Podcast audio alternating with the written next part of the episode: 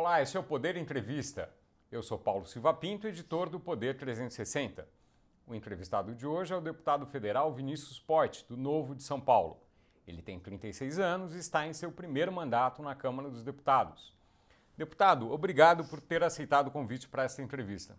Eu que agradeço, Paulo, todos do Poder 360 e as pessoas que nos acompanham aqui. Espero que seja um bom papo. Aproxime ainda mais o cidadão e mostre que dá para ter um governo novo de verdade em São Paulo. Essa entrevista está sendo gravada no estúdio do Poder 360 em Brasília, em 25 de maio de 2022. Eu começo esta entrevista perguntando: Deputado, o senhor será candidato ao governo de São Paulo? Sou pré-candidato ao governo de São Paulo, aprovado nas convenções. No final de julho, serei um futuro candidato ao governo de São Paulo. É um plano traçado, nós vamos até o fim não é essas candidaturas que a gente está acostumado na política que fica pulando de barco em barco, né? Os caras vão onde tem mais fundão, se juntam como o Geraldo se juntou com o Lula, sem princípio nenhum. Aqui é um partido de princípios, de valores sólidos, fortes, sem fundão, e a gente vai até o fim, como o único pré-candidato ao governo de São Paulo que propõe cortar impostos, propõe enxugar a máquina e que não vai usar o fundão eleitoral. Quais as chances de vencer a eleição de fato? Hoje, pelo Datafolha, 2%. Pela Genial Quest, 4%, empatado tecnicamente com o vice-governador, que é o candidato Dória, que assumiu o governo agora. Então as chances, elas existem, elas estão crescendo, eram zero, e assim como o Romeu Zema ganhou o governo de Minas Gerais em 2018 e começou com dois, a gente tem chances de ganhar o governo do Estado de São Paulo também. Nós vamos trabalhar rumando para a vitória, indo para o segundo turno, como o candidato de direita, hoje eu sou o quinto colocado, porque tem um candidato Lula, tem outro candidato Lula aqui também, fica brigando para ver quem que é o filho mais bonito. Candidato Bolsonaro, candidato Dória e eu. Sou candidato de São Paulo, pré-candidato de São Paulo, num palanque eleitoral para outro político nenhum, e o com a menor rejeição, para ir para o segundo turno com a esquerda e ganhar a eleição. O senhor nasceu em uma cidade, São Bernardo, que passa por um acentuado processo de desindustrialização. Isso pode ser revertido? Tem que ser revertido. Aliás, o grande ABC inteiro, São Bernardo, Santo André, São Caetano, Mauá, Diadema, Ribeirão Pires e Rio Grande da Serra, foi assolado por um mal que se chama PT. O governo do grande ABC inteiro passou por muitas gestões do PT, fez a região depender somente de um setor e todo mundo sabe que não se deve colocar todos os ovos, né? Numa vasilha só, numa cesta só, tem que dividir. Agora a gente sofre com a desindustrialização, a gente precisa migrar para uma matriz de serviços também, uma matriz de tecnologia, de inovação, para não depender somente de um setor da economia. Agora, mesmo as indústrias, a gente tem que atrair elas de volta. E no nosso governo vai ter duas atitudes para atrair elas de volta. Número um, investimento em mão de obra qualificada através de ensino profissionalizante. A exemplo do que o Zema fez em Minas Gerais, programa Trilhas de Futuro, parceria público-privada para ensino profissionalizante, a empresa financiando escola que vai ensinar o moleque do ensino médio a ser melhor preparado para o trabalho. E com isso, a gente vai oferecer mão de obra qualificada, que é o que a indústria quer, que é o que as empresas querem. Uhum. Aliado ao ensino integral universalização do ensino integral no estado de São Paulo. 4.500 escolas é a nossa meta. Porque o contraturno da molecada não pode ser o crime, a referência não pode ser o traficante, tem que ser o trabalho, tem que ser a escola. Todas as escolas Tem que ser a profissão. 4.500 escolas, hoje são mais de 5 mil. Tá. Com 4.500, dependendo da região, a gente pega muito mais de 90% dos alunos. Então a gente considera que é a universalização do ensino integral para todos. E aí, além de preparar a mão de obra ali no Grande ABC, Número dois, no nosso governo não vai ter essa de aumentar imposto em plena pandemia, que foi o que o governo atual fez. Que foi o que o governo do PSDB, que está há 30 anos no poder de São Paulo, fez. Aumentou ICMS no meio da pandemia. É uma falta de sensibilidade e de carinho com a população que não tem tamanho. A gente vai lutar é para baixar o ICMS. A gente vai lutar é para devolver o crédito de ICMS a ZAP, que a gente fala, né? O quanto antes para o empreendedor. Porque além de aumentar o ICMS, o governador que estava lá no poder chamou o Meirelles para taxar a população, reter ICMS e não devolver. Aí quando o empreendedor que produz, o industrial, que se acredita, ICMS em São Paulo é o mais alto do Brasil, vende para outro estado, exporta, se acredita, liga na Secretaria da Fazenda, cadê meu crédito? Cadê esse meu ICMS? Greve branca, os caras não atendem o telefone. É o fim da picada. Tem que acabar isso no estado de São Paulo e a gente vai fazer isso no nosso governo. O senhor está no primeiro mandato. Como foi a, a, o trabalho nos três, nesses três anos na Câmara? Foi o que o senhor esperava? Foi mais difícil, mais fácil? Enfim. Os resultados, eu gosto sempre de avaliar resultado, né, Paulo? Foram acima das expectativas. E é diferente do que a gente está acostumado na política, pessoal, onde promessas são feitas e não são cumpridas. Eu me comprometi na campanha a economizar 4 milhões de reais no mandato inteiro. Já economizei até aqui mais de 4 milhões de reais. Eu me comprometi na campanha em ser transparente ao máximo. Recebi o reconhecimento do ranking dos políticos mais Instituto Brasileiro de Rastreamento de Ativos como o mandato mais transparente da história do Congresso Nacional. Assumi o compromisso de lutar pela inovação, por empregos, pelo pequeno comerciante empresário. Marco legal das startups, nosso relatório sancionado, já é lei. Facilita pegar dinheiro, facilita botar tudo no digital, menos papelada. Governo digital, projeto que eu sou coautor, já é lei. Menos papelada também. Conectividade rural e nas escolas, já é lei relatório nosso do FUST, para levar conectividade tanto no campo, nas cooperativas e nas escolas. Telemedicina, sou coautor, já é lei, para levar mais saúde à distância, juntando com a conectividade, a gente permite acesso para a população. Regularização fundiária urbana, PPP para fazer isso, já é lei. Projeto nosso também em cima da MP da Casa Verde e Amarela. E a liderança da bancada paulista, que foi um mal feito político. Nunca antes um deputado de primeiro mandato atingiu a liderança de uma bancada estadual. E pela primeira vez a gente conseguiu isso com o apoio de todos os partidos, 70 deputados, três senadores. 2020 e 2021, eu liderei a bancada, as emendas e a interlocução de Congresso Nacional com o governador de São Paulo e o presidente da República. Imagina o desafio que foi isso uhum. quando um fica trocando farpa com o outro pelo Twitter. Eu focava no trabalho e na solução para o nosso Estado. É, a Câmara aprovou o projeto do ensino em casa, que vai para o Senado ainda Perfeito. e tem o apoio do seu partido. Por que a defesa desse projeto? Olha, Paulo, é o tal do homeschooling, né? o ensino Exato. dentro de casa. A defesa é para as pessoas terem a liberdade de ter a educação que elas quiserem. Imagina que a gente não teve é, escolas abertas durante praticamente dois anos. Uhum. É, aí foi, era o homeschooling. Que Como é que fica a, a questão nessas escolas? Uhum. E a criança que não tem acesso à internet de qualidade para ver a aula à distância? E o pai que por algum motivo quer praticar o homeschooling, aonde que o Estado é que vai decidir o que é melhor para aquela família? Aonde que o Estado vai intervir no que é melhor para aquela criança? Então, se você me perguntar, Poit, você faria o homeschooling com seus filhos? Eu acho que não. Agora, quem quer fazer, não sou eu que vou tirar o direito, a liberdade dele fazer. Né? Eu fui criado desde moleque jogando bola na rua, no sítio. Né? Falo até para minhas irmãs e para minha esposa, futura esposa, minha noiva, quando tiver filho, amor, para mim tem que ir desde cedo para a escola. Que aí já aprende a viver em grupo, a dividir o lanche, vai tomar uns beliscão lá, vai aprender a se uhum. defender também. A vida é assim. Pois é, há críticas de que uh, com a, a possibilidade de ter o homeschooling, algumas crianças vão ser privadas disso por decisão dos pais. Eh, não é uma coisa ruim? Cara, por decisão dos pais. Se for com os meus filhos, eu acho ruim. Agora, como é que eu vou tirar a liberdade e vou interferir na família do outro? Como é que eu vou tirar a liberdade daquele pai que, por algum motivo, ou regional, porque não tem escola perto, ou porque não concorda com a educação que aquela escola está dando, de dar educação dentro de casa? Então, acho que até o homeschooling pode ter algum tipo de verificação, de prova. Agora, você simplesmente não permitir que ele exista, eu acho um pouco de arbitrariedade do próprio Estado. O senhor é autor do projeto do Código de Defesa do Empreendedor para simplificar o registro das empresas.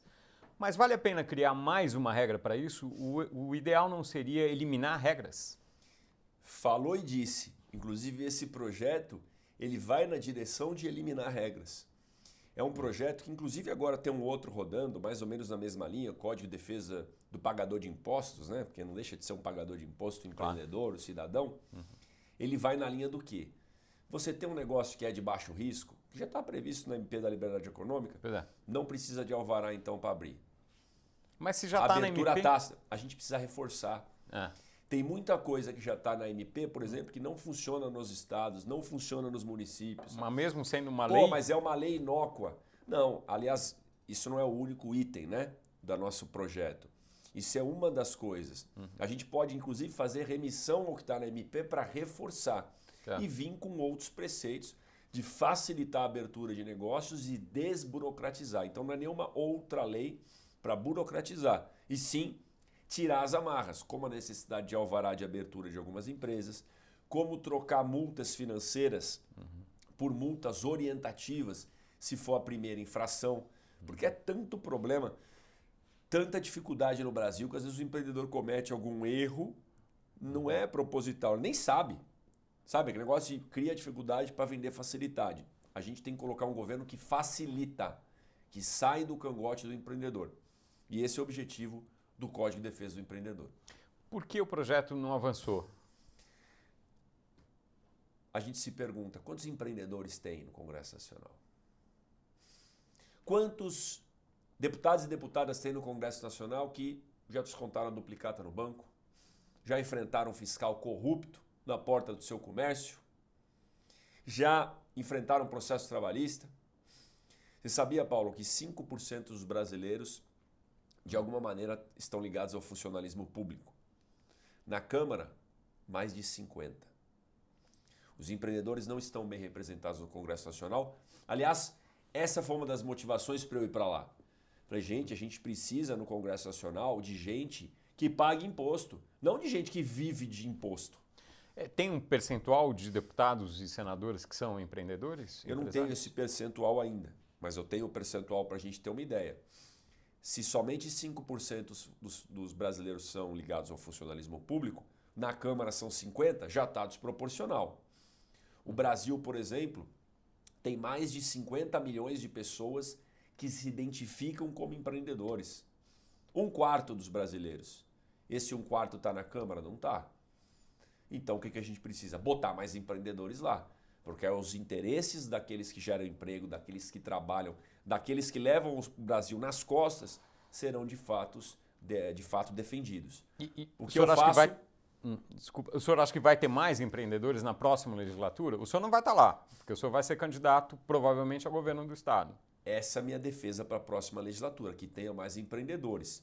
E o fato de eu não estar lá não significa que vai ter menos, porque eu vou ser candidato a governador do estado de São Paulo, e o fato de eu ser candidato a governador do estado de São Paulo atraiu muita gente para a chapa de candidatos a deputados e deputadas pelo Novo. E esse foi um dos meus raciocínios. Além de particularmente eu ser contra a reeleição, respeito quem quer ir, meu partido até permite, mas eu sou contra. Mesmo para deputado. Mesmo para deputado, é a minha posição pessoal. Indo para governador, eu criei uma liderança de diálogo, uma liderança forte no Estado. Mais de 500 pessoas se inscreveram no processo seletivo do Novo. A gente vai ter a maior chapa de deputados do Estado, o maior número de mulheres que querem ser candidatas. E não tenho dúvida que indo para governador eu vou ajudar a eleger mais federais do que se eu fosse candidato a federal. Então vou cumprir a minha missão de colocar mais pessoas que defendem menos impostos, defendem o empreendedor, defendem um Brasil mais simples e um Brasil mais livre. Mulheres, vocês vão ter mais do que os 30%, o mínimo exigido? Provavelmente teremos mais que 30% que o mínimo exigido. E mulheres que querem participar da política. Ninguém está ali de favor, ninguém está ali porque está recebendo nada em troca. Os outros partidos, Paulo, é vergonhoso. E são todos, tá? De PT a PSDB a PSL. Pagam. Ó, vem cá. E, e homens também, que perspectiva de grandes votos, eu vou te dar tanto de fundão, mais um empreguinho e até corrupção, até dinheiro por fora, para pegar candidatos para a chapa deles. O nosso é quase que ao contrário, porque a gente faz ele estudar, fazer uma prova, um processo seletivo para ser candidato. Ou seja, quem é candidato por- pelo novo é porque tem princípios e valores fortes e porque quer. Quantos passaram nesse processo seletivo? Hoje a gente já tem quase 180.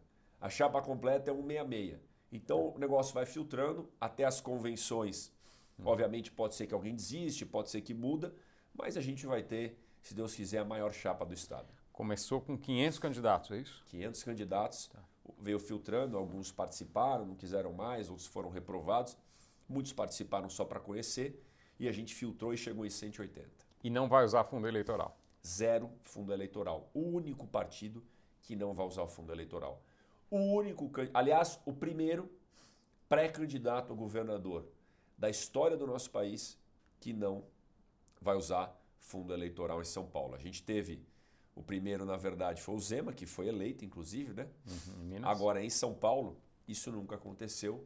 Vai acontecer nessa eleição e esse vai ser um dos grandes motivos para a gente mobilizar a população em torno da missão junto conosco, cada um fazendo a sua parte para a gente ganhar a eleição. Fundo partidário vocês também não usam? Só para esclarecer. Fundo partidário zero também está na conta e a gente está tentando devolver.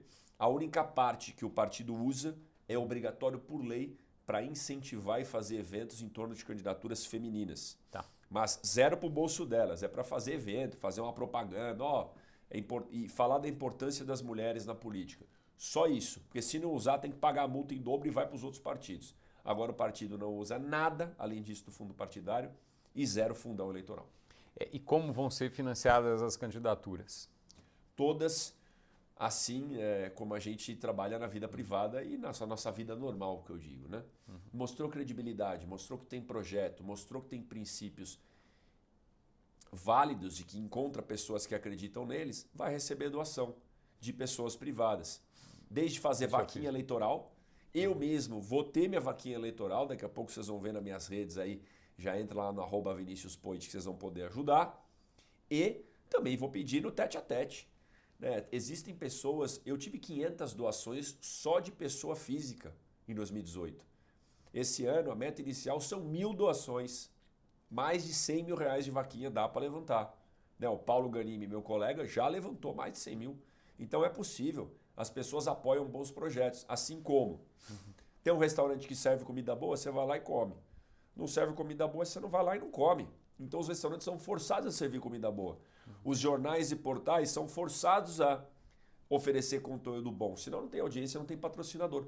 Por que, que na política você pode ter político corrupto, ladrão, ex-presidiário, tornozeleira eletrônica e ainda recebe dinheiro do povo na marra? O povo não tem como escolher. Imagina se o povo pudesse escolher, ó, parte do meu imposto, mesmo que vocês querem pegar aí para fundo partidário, é o meio termo, porque eu defendo o fim do fundo partidário eleitoral.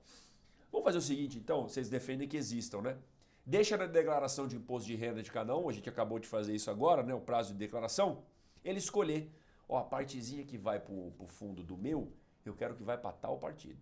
Porque aí os partidos vão ter que prestar bons serviços para conquistar doação. É assim que o novo é. O senhor cogitaria votar em algum dos dois candidatos para presidente que lideram as pesquisas eleitorais? Votar, eu digo, no segundo turno, já que vocês têm um candidato, terão um candidato. A gente tem o nosso pré-candidato, que é o Felipe Dávila, e esse cenário de segundo turno não existe. A gente tem pesquisas hoje, dois meses e meio para começar a campanha, mais um mês e meio para a eleição, então tem uns quatro meses até o 2 de outubro. Até lá, tudo pode acontecer, inclusive o imponderável, né? É só a claro. gente lembrar das últimas eleições que aconteceu com o presidente em questão, ou, infelizmente, com o ex-candidato à presidência Eduardo Campos. Tudo pode acontecer na vida. O que a gente precisa fazer é ter fé, é trabalhar direito e seguir no nosso rumo, sem fundão, sem tomar nada cá, sem ficar pulando de barco e sem antecipar nenhuma decisão. Não soframos por antecipação. Vamos lutar pelo Felipe Dávila até o final. Fechou a urna, saiu o resultado do primeiro turno, Aí a gente decide o que fazer. Agora, um jogo rápido, eu falarei sobre alguns temas e o senhor responde brevemente qual a sua opinião Lógico. sobre cada um desses assuntos. O senhor é a favor ou contra uma lei, uma flexibilização na lei que permite o aborto? Sou contra. A favor da lei como é que ela está. Certo. O senhor é a favor ou contra a legalização do uso recreativo na maconha, como está ocorrendo em vários países da Europa e nos Estados Unidos? Contra. A gente tem outras prioridades no Brasil nesse momento. O senhor é a favor ou contra cotas para minorias em universidades? A favor de cotas por renda. Aliás, em universidade pública, quem pode pagar tem que pagar. Justamente para quem não pode comprovar que não pode e não paga. O senhor é a favor ou contra privatizar a Petrobras? Super a favor, demorou já. O senhor é a favor ou contra privatizar o Banco do Brasil e a Caixa Econômica Federal? Super a favor também, até porque monopolizam repasse de emendas, monopolizam muitas coisas do governo federal e as taxas são lá em cima. Se a gente privatizar, vai melhorar o serviço e vai baratear para o brasileiro. O senhor é a favor ou contra as regras trabalhistas como estão na CLT? Não, a favor de flexibilizar ainda mais. Quer dizer, sou contra, né? Como estão, porque eu acho que dá para avançar. Já avançou muito, mas cadê a opção de ação, né? o stock options e modernidades que existem lá fora? A gente pode trazer para cá para fazer as pessoas ganharem mais dinheiro e ter mais oportunidade ainda. É, o senhor é a favor ou contra a reforma administrativa que permite maior uh, flexibilização na demissão dos funcionários públicos? Totalmente a favor de uma reforma administrativa justa. Essa que o governo mandou, que eu até falo, veio pelo correio porque chegou atrasada e faltou peça, ela fica no lombo da base do bom servidor. Aí é ruim. Tem que pegar a elite. Cadê o Ministério Público, Judiciário, Militar, Político? Tem que todo mundo entrar nessa reforma. E o bom servidor ser valorizado e ganhar até mais do que o outro que não está desempenhando, que tem que ter a possibilidade de ser demitido. O senhor é a favor ou contra a reforma tributária? Totalmente a favor. Aliás, essa é a reforma que vai destravar o Brasil. É a reforma que vai simplificar, além de diminuir impostos no segundo momento. E eu sou a favor daquela reforma que estava rolando, que era a PEC 45. Cinco impostos em um. PIS, COFINS e IPI, os federais, ICMS estadual, ISS municipal e um imposto só, que seria o IVA, Imposto sobre Valor Agregado.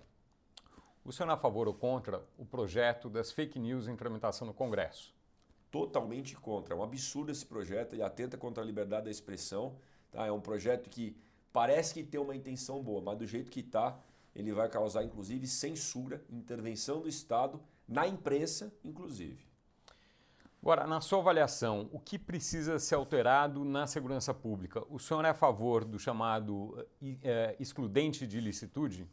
Olha, eu acho que não é o excludente de licitude que vai mudar o jogo, que vai resolver a segurança pública no Brasil, né? Tem alguns políticos aí que só falam nisso, não é isso que vai gerar emprego ou botar comida na mesa do brasileiro, que aliás é uma das causas da violência também.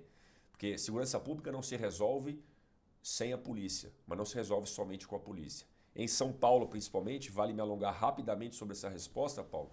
Em São Paulo, a gente tem um déficit de 10 mil policiais militares, 82 mil na rua só. Precisa aumentar o contingente de policiais. Nós vamos fazer isso no nosso governo. Em São Paulo, a Polícia Militar é uma das mais mal pagas do país. Só perde, só ganha, quer dizer, do Paraná, Espírito Santo e uh, Piauí. A gente precisa pagar melhor, não é igual outro governo que promete e não paga. E aí avançar com tecnologia e integração entre as polícias, porque tem a Polícia Civil também, que essa está mais capenga ainda de recurso. Nós vamos ampliar o COI, Centro de Operações Integradas, instituir o BO unificado, que não existe em São Paulo ainda em pleno vapor para economizar o tempo da Polícia Civil com o policial militar já adiantando informações do escrivão ganhando tempo. A gente vai botar tecnologia para integrar melhor as polícias e a gente ganhar eficiência, não só melhorando a sensação de segurança, mas também a sensação de impunidade. E aí passa por uma reforma do Código do Penal e aumento da resolução de crimes. Não adianta você prender, botar na cadeia, construir cadeia se você não resolve crime nenhum. É essa a certeza da impunidade faz o bandido correr.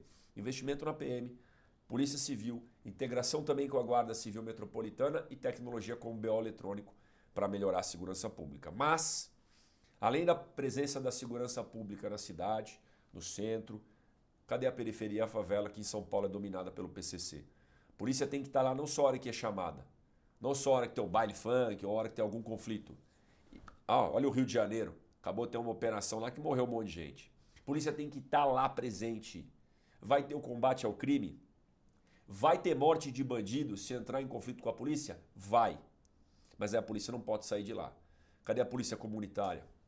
E aí, além da polícia, não é só a polícia que entra, é a biblioteca, é a escola de primeira infância de qualidade, a escola de período integral que a gente falou, a profissão, a cultura, o esporte, o centro de mediação de conflito para não ficar dependendo de tribunal de crime nenhum.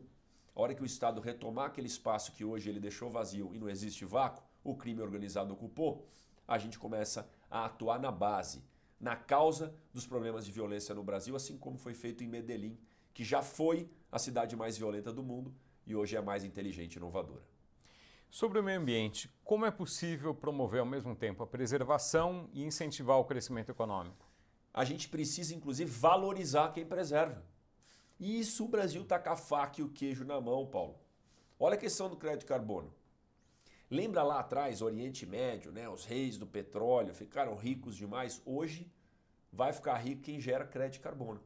Quem é o maior gerador de crédito de carbono de longe no mundo? O Brasil, com a Amazônia, com as florestas, com as principais áreas preservadas no mundo. O país que mais preserva, mata no mundo é o Brasil. Então, se a gente estruturar, criar os fundos de geração de crédito carbono, né, regulamentar isso para ter segurança jurídica, vai virar uma potência. Aí o cara vai falar, rapaz, eu vou preservar porque isso aqui eu vendo. É regulado no mundo todo, vai ter negociação em bolsas internacionais. Então, quando a gente bota valor, incentiva a preservar, o negócio funciona e a gente se desenvolve. Mas o crédito de carbono resolve os problemas do meio ambiente ou seria Não, necessário? Esse é um dos pontos. Hum. A gente tem, por exemplo, um projeto que já passou pela Câmara, meu colega Arnaldo Jardim, que trabalhou em cima, pagamento por serviços ambientais, o tal do PSA, uhum. para preservar. A gente tem um outro projeto, quem tem área de e precisa regularizar alguma área rural, né? Que tem o CAR, depois fez o programa de regularização do agro, que é o PRA. Uhum. Ele precisa, bom, tem uma área de, de, de, de plantação de soja aqui, tem uma área de gado. Opa, falta um percentualzinho que eu preciso ter de área de mata, área preservada. Eu não consigo na minha propriedade. Pô, eu vou abrir mão de uma área produtiva para plantar árvore? Não. O que, que eu posso fazer?